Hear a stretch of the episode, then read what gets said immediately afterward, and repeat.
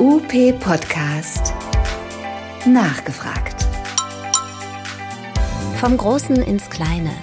In dieser Reihe geht es darum, wie ihr die Themen des Berufsalltags konkret umsetzt. Mit was beschäftigt ihr euch?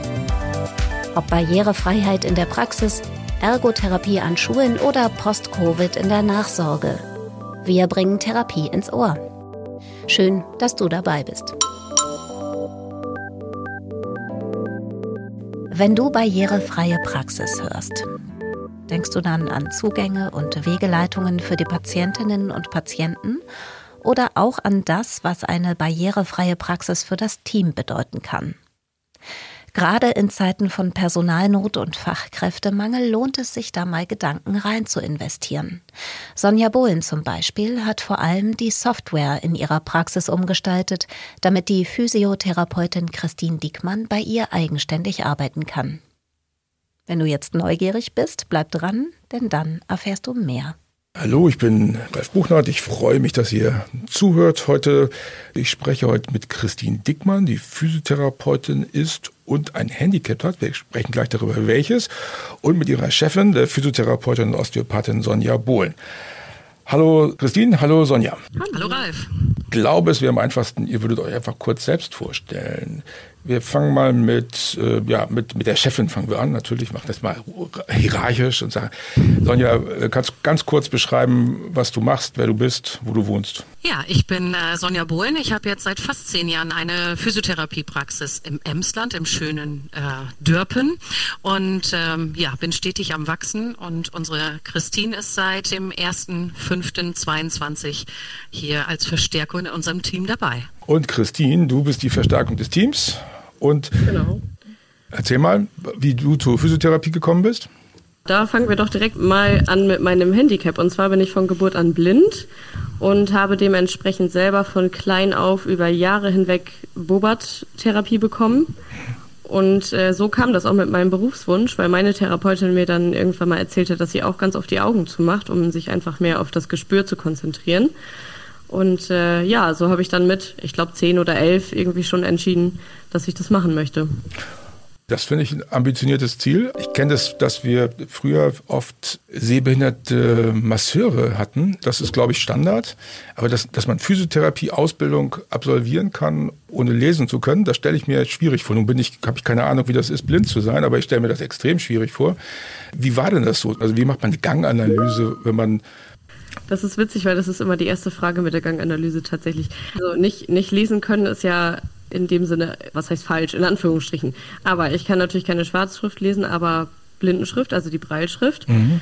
Und da gibt es ja die Möglichkeit, das auf Papier zu lesen. Oder jetzt sind wir in der modernen Welt. Also ich arbeite seit der dritten Klasse am Laptop. Also in der dritten Klasse hat das langsam angefangen und ich sag mal so ab dem zweiten Halbjahr der fünften Klasse war das dann ausschließlich alles digital. Das heißt, der Laptop hat eine Software, die mit mir spricht. Also der äh, nette Screenreader liest mir alles vor, was ich da so navigiere, was ich antippe und auch das, was ich schreibe, kann ich mir dann nochmal vorlesen lassen. Und es ist eine Zeile am PC oder am Laptop angeschlossen, wo dann die Punkte hochploppen, wo man dann die Punktschrift selber auch nochmal mit den Fingern lesen kann. Ja, Breilzeile. Und so kann man natürlich dann die Schullaufbahn und auch die Ausbildung dann absolvieren, indem man dann natürlich alles äh, digitalisiert in Word-Format am besten äh, bekommt und äh, natürlich dann äh, am besten ohne Bilder, weil die können nicht beschrieben oder ausgelesen werden und das stört dann nur in dem Dokument. Also sowas wird dann einfach rausgenommen und dann kann man das Skript halt genauso lesen wie alle anderen auch und ja auch ähm, seine Notizen machen und Genau. Und wie, wie lernt man Anatomie, ohne dass man Bilder sehen kann? Ähm, tatsächlich viel an Modellen, also ganz viel am Skelett oder auch an sich selbst. genau, also da wird ganz viel mit, mit Modellen gearbeitet. Und ähm, es geht halt eben alles über die Hände. Und so ist es dann eben auch bei der Ganganalyse, wobei man da natürlich auch viel mit dem Gehör arbeiten kann. Ich selber habe meine Ausbildung ja tatsächlich in Mainz gemacht, am Berufsförderungswerk, und die haben sich ja auch auf Blinde und Sehbehinderte spezialisiert.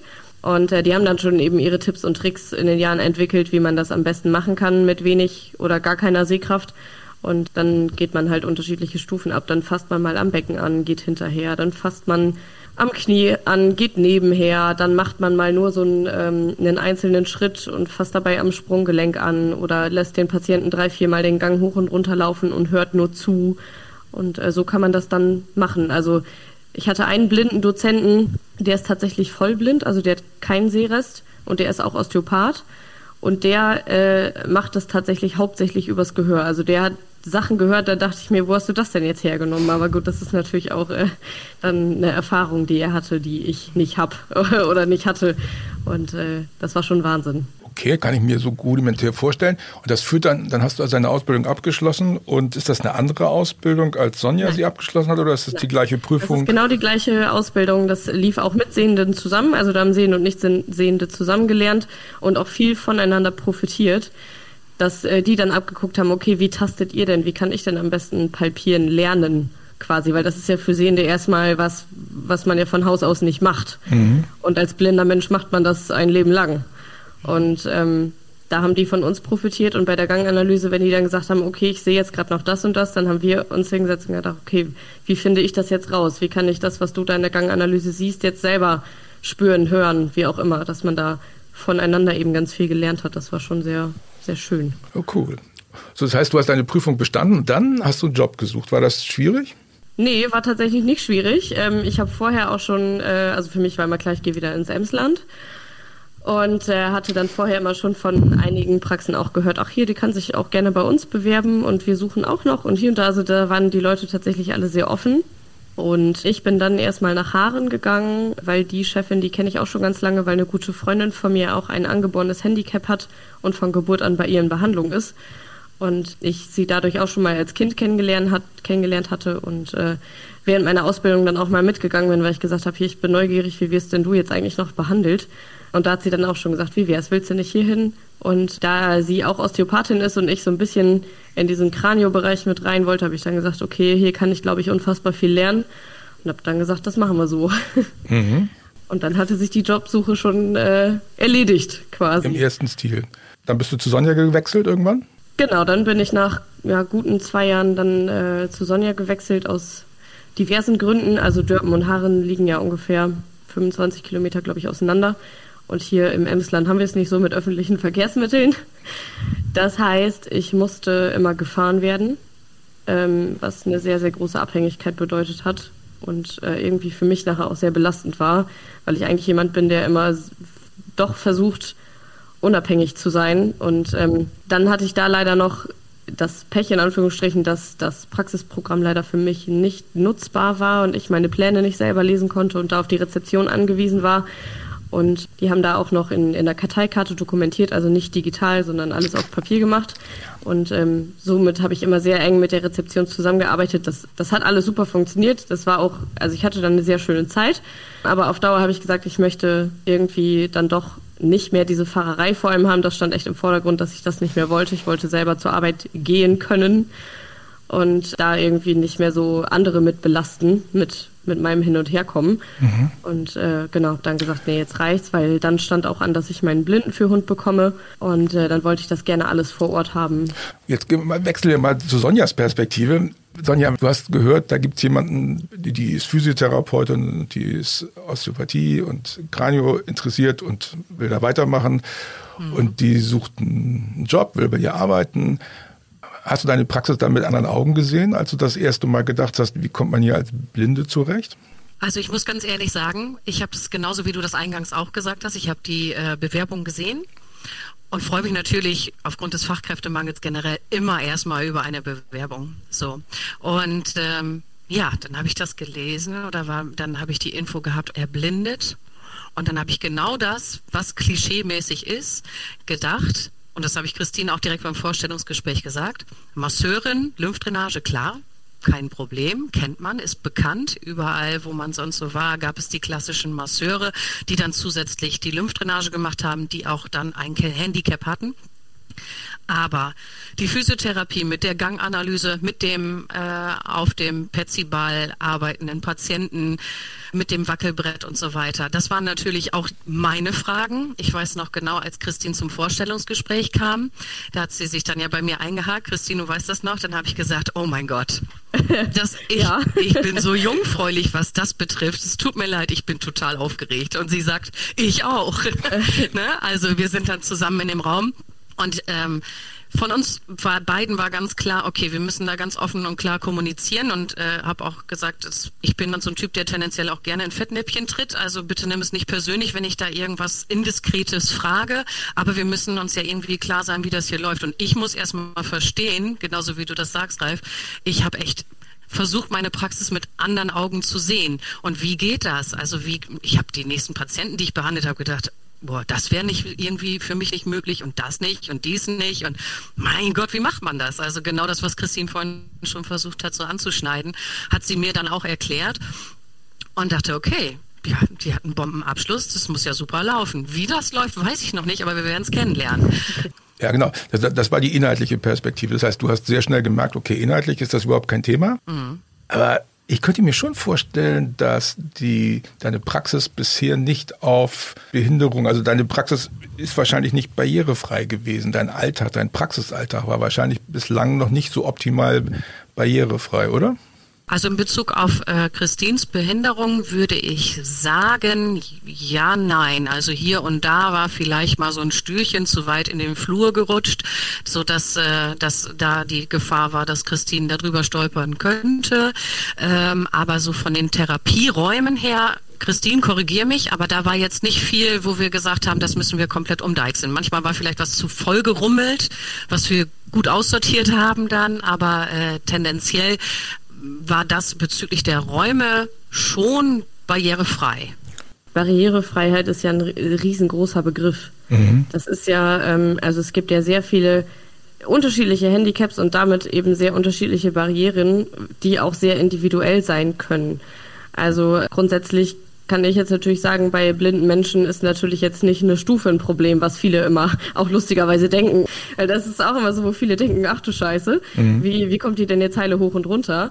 Das ist ja gar nicht so ein, so ein Problem. Man muss halt nur das Gebäude bildlich im Kopf haben, sich die Räumlichkeiten merken, wie ist der Raum aufgebaut, wie, wie ist die Reihenfolge der Räume, wie, mhm. wie ist der Flur, wie komme ich hier und da. Also ne, man muss einfach die Orientierung haben.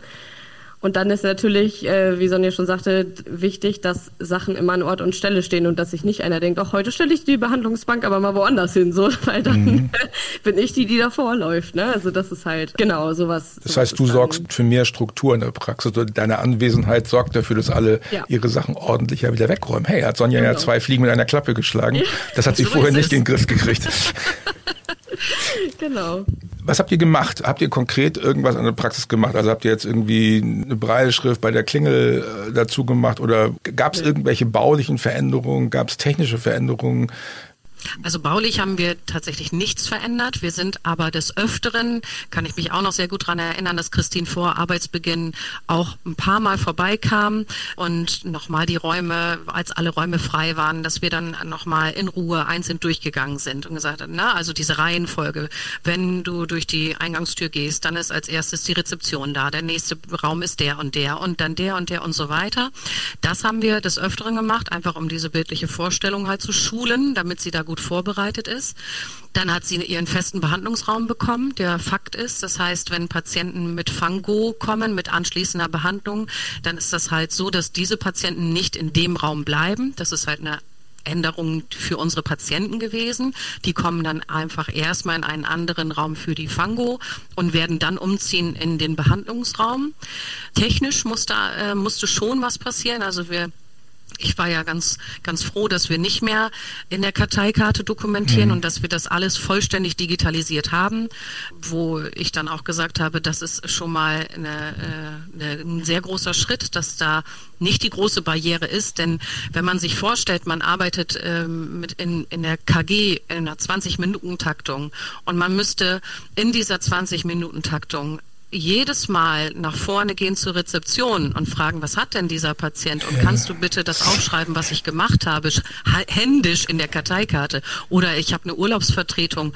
Ja, ich, ich weiß nicht, was die Kollegen da händisch äh, irgendwo reingekritzelt haben. Ist nicht lesbar. Ja. Das, das ist halt was, wo ich gesagt habe, boah, super, da bin ich ja schon mal einen Schritt weiter. Da kann ich ja als Arbeitgeber mit punkten. Ja. Christine, du kannst zu uns ja. kommen, wir haben alles technisch. So. Es musste schon noch was passieren. Klar. Das ist auch passiert. Das musste noch umgeschrieben werden, das Programm, oder angepasst werden.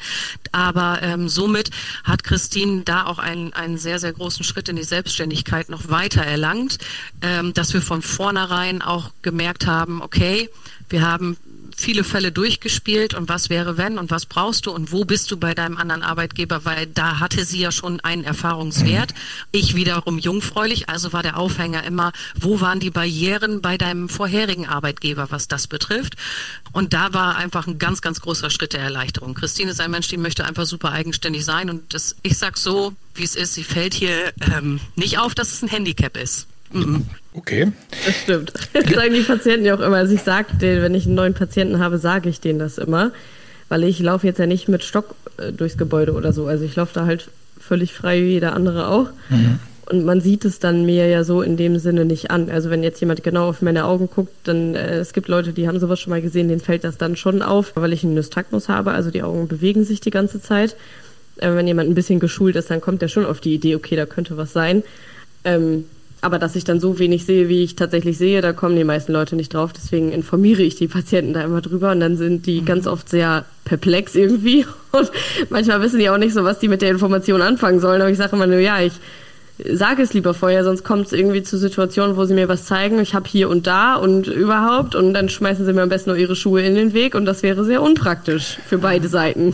Aber das könnte ja eigentlich, eigentlich müsste das ja eine Verbesserung deiner Therapie sein, der, der, der, bei der Compliance der Patienten, die müssen ja viel besser beschreiben, ähm, genau. was sie eigentlich haben und müssen das besser in Worte fassen. Kann ich einfach sagen, ja, guck mal hier, da tut es weh oder sowas? Nee, und da, da bin ich sowieso, also ich arbeite ganz, ganz viel mit Körperwahrnehmung. Mhm. Ähm, weil ich ja eben diesen visuellen Teil ziemlich, ja, logischerweise ausgeschaltet habe oder den auch in der Therapie eigentlich ziemlich ausschalte, sondern ich möchte, dass die Patienten lernen, sich zu spüren und lernen auch mit ihrem Körper umzugehen oder lernen da irgendwie, dass der Körper ihnen da vielleicht irgendwas mit sagt oder ne, was, mhm. was kann ich an mir irgendwie verändern. Also es ist eigentlich ein Up Upgrade der herkömmlichen genau. Physiotherapie, ne? Genau, weil die Leute müssen lernen, äh, besser mit sich und ihrem Körper oder ne, so in, im Einklang zu sein quasi. Und das ist eigentlich, glaube ich, auch für den Patienten ganz gut. Und da habe ich schon ganz viel gutes Feedback bekommen, auch beim Übungen machen, weil ich ja immer mit meinen Händen dann am Patienten bin, um die halt zu korrigieren, um wahrzunehmen, okay, wie, wie führt er gerade die Übung aus, die ich angeleitet habe. Und ähm, da hatte ich auch schon wirklich Patienten auch über längere Zeit, die dann gesagt haben, jetzt fühle ich mich viel sicherer, auch wenn ich die Sachen zu Hause mache, weil ich einen ganz anderen Ansatz habe, irgendwie, du hast mich da mal hinbewegt, wo, wo mein Körper hin soll. Ich habe das gespürt und die können dann mit so taktilen Reizen ganz anders irgendwie umgehen. Also das, das hat schon auch viele positive Effekte. Kannst du auch sowas anleiten wie KG-Gerät? Also macht ihr sowas? Nee, machen wir jetzt nicht. Gab es an meiner alten Stelle, habe ich aber nicht gemacht. Es gibt Leute, die, also auch Blinde und Sehbehinderte, die machen das total gerne. Mhm. Ich bin lieber auf der Matte und auf dem Petsyball und Eriks Pet und so. Also äh, Geräte ist äh, nicht so ganz meine Welt. Okay, gut. Aber das ist ein persönliches Ding einfach. Da kann ich auch immer nur für mich sprechen. Also es gibt, also ich zum Beispiel bin jetzt auch nicht der, der Mensch, der sagt, oh, geil, Reha-Sport, bin ich sofort dabei, eine Gruppe von 20 Leuten. Das ähm, ich bin einfach auch sehr, sehr perfektionistisch. Ich möchte gerne für jeden Einzelnen da sein und jeden auch sehr vernünftig korrigieren. Und wenn man da so eine große Gruppe hat und die Zeit eben sehr begrenzt ist, dann ist das nicht so machbar, wie ich das gerne machen möchte. Und das stresst mich dann mehr, als dass ich da Spaß dran habe. Ich kenne aber auch äh, Blinde, die das total gerne machen. Genau, das ist auch immer wieder sehr unterschiedlich. Jetzt haben wir festgestellt, die Patienten geben positives Feedback. Jetzt bin ich mal gespannt, Sonja, du hast ja noch andere Mitarbeiterinnen und Mitarbeiter in deiner Praxis. Wie haben die dann auf dich reagiert, als du gesagt hast, ey Leute, ich habe meine Blinde eingestellt? Ja, es war folgende, folgende Situation. Wir hatten das Vorstellungsgespräch. Ich habe gesagt, wow, super. Christine und ich sind auf einem Nenner. Das klappt, das kriegen wir hin. Aber natürlich wussten wir ja noch nicht, wie wirklich der Alltag so aussieht. Christine hatte ihren Erfahrungswert. Wir hatten noch gar keinen Erfahrungswert, was das betrifft. Und naja, räumlich passte das soweit, aber es kam ja der ja, der Tagesablauf, der Alltag, wo jeder Therapeut seinen, seinen Plan voll hat und die stramme Taktung hat, wo jede Rezeptionskraft manchmal mit qualmenden Ohren vorne sitzt. Entschuldigung, Dann, welche Taktung habt ihr? 20 Minuten okay, Taktung für die KG. Mhm. Genau. Und dann, ähm, ja, dann habe ich das so mitgeteilt, freudig in der Teamsitzung. Leute, jetzt, wir haben endlich äh, bald eine neue Mitarbeiterin, eine tolle neue Kollegin, die ist Physiotherapeutin und die ist erblindet. Okay. Natürlich haben die genauso gerattert wie alle, ne? mhm. ne? wie alle, wie ich selber auch. Und dann ging das natürlich los. Ne? Wir wollen, äh, wollen der Frau ja nicht zu nahe treten, wir kennen sie ja noch gar nicht, aber wir wollen ja auch wohl helfen, Natürlich wollen wir helfen, aber wann sollen wir das denn noch schaffen? Die hatten alle Sorge, dass sie dem auch nicht gerecht werden können, weil man nicht wusste, was steht einem bevor. Wie viel Unterstützung ist notwendig? Und natürlich möchte man sowieso keinem Arbeitskollegen sagen, du, ich habe da keine Zeit für und ich möchte den jetzt gerade abwürgen. Also alle sind hier sehr Teamplayer-mäßig unterwegs worum ich auch sehr stolz und glücklich bin. Aber äh, wenn man dann noch eine, eine Kollegin hat, die neu in, der Praxis im Team ist und ein Handicap hat, die dann noch abzuwürgen und alle Therapeuten und auch die Rezeptionskräfte haben alle ein Helfersyndrom, äh, da kommen die natürlich mit ihrem Gewissen auch nicht zurecht. Und das war eine eine große, große Aufregung, was nachher sich alles beruhigt hat. Also ähm, wir hatten ja dann, wie gesagt, im Vorfeld vieles auch technisch geklärt und es lief auch von vornherein ähm, gut an, sehr gut an. Wir haben wirklich nur, nur kleine, Kleinstkleinigkeiten so im, nach drei Monaten so gesagt, Mensch, das könnten wir noch wo anpassen, dies. Aber es, dadurch, dass sie auch wirklich so ein, ein guter Selbstläufer ist, ähm, wir waren ja selber alle erstaunt, dass sie nach der Teamsitzung flitzt sie als erstes vor und, und geht durch den Flur und, und äh, spürt, dass da Patienten sitzen und guckt in die Richtung und sagt Guten Morgen. Und die Patienten, die dann nach mir, nach der Teamsitzung in die Behandlung gehen, sagen, hey, darf ich mal was fragen? Ja. Ist das die erblindete Therapeutin gewesen, die da jetzt gerade so, so ganz normal durch den Flur gegangen ist? Die hat nur so ein bisschen an mir vorbeigeguckt. Das könnte die doch sein. Ich sage, ja, genau, das ist sie. Mhm. Also es war viel Aufregung da, weil einfach diese Ungewissheit da war. Was kommt auf uns zu? Okay, lass uns mal kurz zu den wirtschaftlichen Rahmenbedingungen hingehen. Wenn man jemanden mit Einschränkungen anstellt, dann gibt es ja sowas wie Eingliederungszuschuss als Zuschuss zum Arbeitsentgelt. Nimmst du sowas in Anspruch? Also das, was wir in Anspruch nehmen, das ist folgendes. Wir haben bei Christine die Taktung nicht in 20-Minuten-Taktung geplant, sondern in 30-Minuten-Taktung für die KG, so dass einfach ein, etwas mehr Puffer da ist, weil ich den Fokus einfach auch, so wie Christine auch von ihrer Persönlichkeit ist, auf diese Eigenständigkeit ähm, umsetzen wollte. Und diese Fördermöglichkeit, die dann da ist, habe ich so umgesetzt, dass diese zehn Minuten Puffer, die mal da sind, wäre ja letztendlich traurige Zeit, weil kein Ein keine Einnahme in der Zeit da ist. Und das ist im Prinzip umgerechnet das, was ich als Ausgleich bekomme, mhm. so dass sie auch von, von ihrem Lohn gleichgestellt ist mit allen anderen Therapeuten, wobei der Umsatz dann dementsprechend ja nicht so hoch ist wie bei den anderen Therapeuten, weil sie die Taktung nicht so, so stramm hat. Ne? Ein Drittel, ähm, ein Drittel weniger Umsatz. Ganz genau. schlicht und ergreifend. Genau. Die Alternative wäre halt gewesen, diesen, diesen, äh, diese Drittel Umsatzeinbußen wieder hochzusetzen, zu sagen, Christine, du arbeitest auch im 20-Minuten-Takt und du hast immer in gewisser Art und Weise eine Assistenz neben dir, ob das jetzt die Azubine zu Kauf vom Gesundheitswesen ist oder eine Rezeptionskraft oder was auch immer oder einen wechselnden Praktikanten, der halt für dich äh, die Dokumentation machen kann, der dir sagen kann, was auf dem Rezept steht und so weiter. Aber da war uns beiden gleich klar, auch von vornherein, wo wollen wir hin? Möchtest du eher die sein, wo auf der Stirn geschrieben steht, ich habe Handicap und habe hier meine Assistenz neben mir? Oder möchten wir versuchen, dass es so eigenständig wie möglich geht? Und so haben wir uns auf diese 30-Minuten-Taktung geeinigt, sodass sie da auch wirklich gut unterwegs ist. Ja, und das nehmen wir als äh, Fördergeld in Anspruch.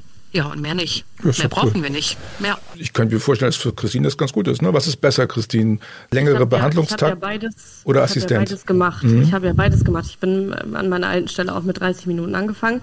Und dann irgendwann habe ich dann gesagt, ach ähm, ja, bei den Patienten, die ich schon kenne, können wir ja im 20-Minuten-Takt und so.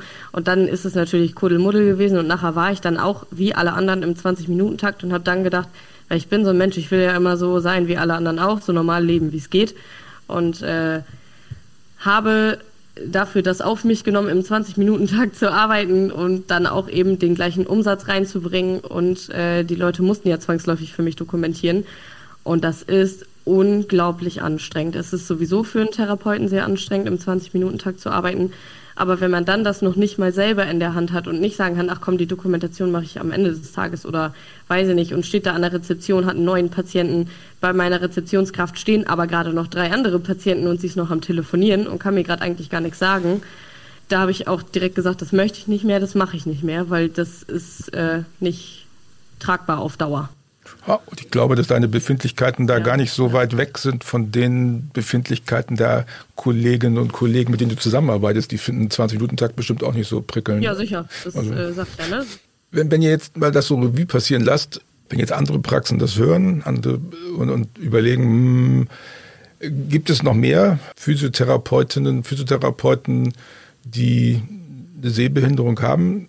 Oder bist du ein, bist du ein Ausnahmefall, Christine? Nee, das eher selten? ich bin definitiv kein Ausnahmefall, aber ich war jetzt gerade mal überlegen, ob ich hier im Emsland jetzt noch jemanden kenne. Ähm, also es gibt öfter, glaube ich, in den Kliniken immer noch so ältere Masseure, sage ich mal. Ja. Äh, dass jetzt irgendwo jemand Blindes in der Praxis arbeitet, gab es hier in der Nähe auch schon mal. Und in Papenburg gibt es, glaube ich, auch noch einen Sehbehindertentherapeuten, der eine eigene Praxis hat. Ähm, also es gibt schon schon häufiger. Wir haben Fachkräftemangel. Äh, alle sind daran interessiert, jede Fachkraft, derer man habhaft werden kann, sofort einzustellen. Dann kann man ja auch aktiv auf Leute zugehen. Dann musst du nicht suchen, sondern dann kriegst du, bewerben sich die Praxischefinnen und Chefs bei dir. Das ist ja zurzeit so der Standard. Was würdet ihr anders machen, wenn ihr jetzt nochmal starten würdet? War alles okay so? Ist das gut so, dass man sich so, so aneinander ranrobbt und sagt, ey komm, wir nehmen das einfach, wie es kommt und gehen das ganz pragmatisch an? Oder wenn ihr jetzt zurück, zurückblickt, würdet ihr irgendwas anders machen? Also äh, man kann das nicht von vornherein fertig planen. Man muss das ein bisschen auf sich zukommen lassen, weil man ja auch nun mal als Team arbeitet und wenn man das Team so noch nicht kennt oder sich gegenseitig nicht kennt, dann ist das ja normal, dass man sich erstmal einspielen muss. Man lernt sich kennen, wer arbeitet wie, wer ist wie schnell gestresst oder ne? Es ist ja, man muss ja irgendwie ein bisschen gucken, dass jeder jeden so nimmt, wie er dann halt ist oder dass man sich auch mal gegenseitig auffängt und so. Ähm, und dass man einfach offen kommuniziert halt, ne? Wenn, also das war immer, wenn ich, wenn mir noch irgendwas gefehlt hat, wenn mir irgendwas aufgefallen ist, ah, okay, da könnten wir noch irgendwie das und das machen, dann habe ich das auch gesagt. Oder wenn Sonja noch was aufgefallen ist, hat sie das gesagt und die Rezeption genauso. Und ähm, alles, was wir vorbereiten konnten, haben wir vorbereitet. Also ich glaube, das haben wir schon ganz gut hingekriegt. Sonja? Also ich, ähm, ich kann das nur bestätigen eingangs habe ich gleich gesagt, wir müssen ganz offen und ehrlich darüber sprechen. Und das ist hier auch der Grundsatz im Alltag. Gerade, ja, wir sind alle nur Menschen und wir möchten natürlich, ich möchte Christine nicht auf den Schlips treten ähm, und ich möchte nicht zu plump sein, aber bei manchen Dingen, äh, das ist einfach die Grundvoraussetzung. Man muss von beiden Seiten, muss man offen und ehrlich sein und sagen, Mensch, vielleicht formuliere ich das jetzt gerade nicht vernünftig oder, äh, oder Christine denkt vielleicht, Mensch, das hätte Sonja sich doch denken können oder was auch immer. Man muss einfach, und das haben wir meiner Meinung nach auch getan, offen und ehrlich darüber kommunizieren und ganz klar auch dann auch gemeinsam das erarbeiten und das hat prima geklappt. Jetzt würde mich natürlich auch interessieren, wenn ich bei dir arbeiten würde und sehen würde, dass Christine im, im Halbstundentakt arbeitet und ich sehe, dass sie auch echt gut damit klarkommt und für die Patienten das gut ist, dann würde ich ja irgendwann auf die Idee kommen, als Mitarbeiterin zu sagen, boah, Sonja, was hältst du davon, wenn wir alle mal im 30-Minuten-Takt arbeiten? Also besteht die Gefahr? Gab es schon mal eine Diskussion zu dem Thema? Ist auch ganz klar kommuniziert, ähm, dass das auch in Bezug auf Fördergeldern so ist. Ja, meine Antwort ist dann wirklich, naja, ich bin leider die, die auch immer den wirtschaftlichen Finger draufhalten kann. Ich zeige euch, wie euer Umsatz dann aussieht wenn wir die Gehälter dementsprechend anpassen, ist das für jeden kein Problem. Muss ich mhm. leider so sagen. Ne? Also ja. Ähm, ja. dafür sind die Fördergelder da. Ne? Ja. Und ähm, an Umkehrschluss wäre, dass ich Christine sagen müsste, Christine, du kriegst ein paar Euro weniger die Stunde, weil du den Umsatz nicht so einbringen kannst wie ein anderer Therapeut. Aber natürlich darf jeder im 30-Minuten-Takt bei mir arbeiten. Das ist nur die Frage des Geldes. Das ist nur leider dann ja so. Ne? Ja, eine Frage der ja. Entscheidung, genau. Mhm. Ach ja, das ist, eine, das ist sozusagen ein ganz anderes Thema. Das war off-topic, ja. sorry. Aber ich, also die Frage stellt man sich ja dann schon, wenn man, wenn man das macht. Aber also ich sehe, dass du sehr klar und deutlich sagst, was du meinst. Und das ist sicherlich eine perfekte Voraussetzung dafür. Dann sage ich, Christine, vielen Dank. Sonja, vielen Dank, dass ihr mal eure Türen aufgemacht habt und bereit wart, darüber zu erzählen, was ihr so erlebt habt. Ich glaube, das ist für alle spannend.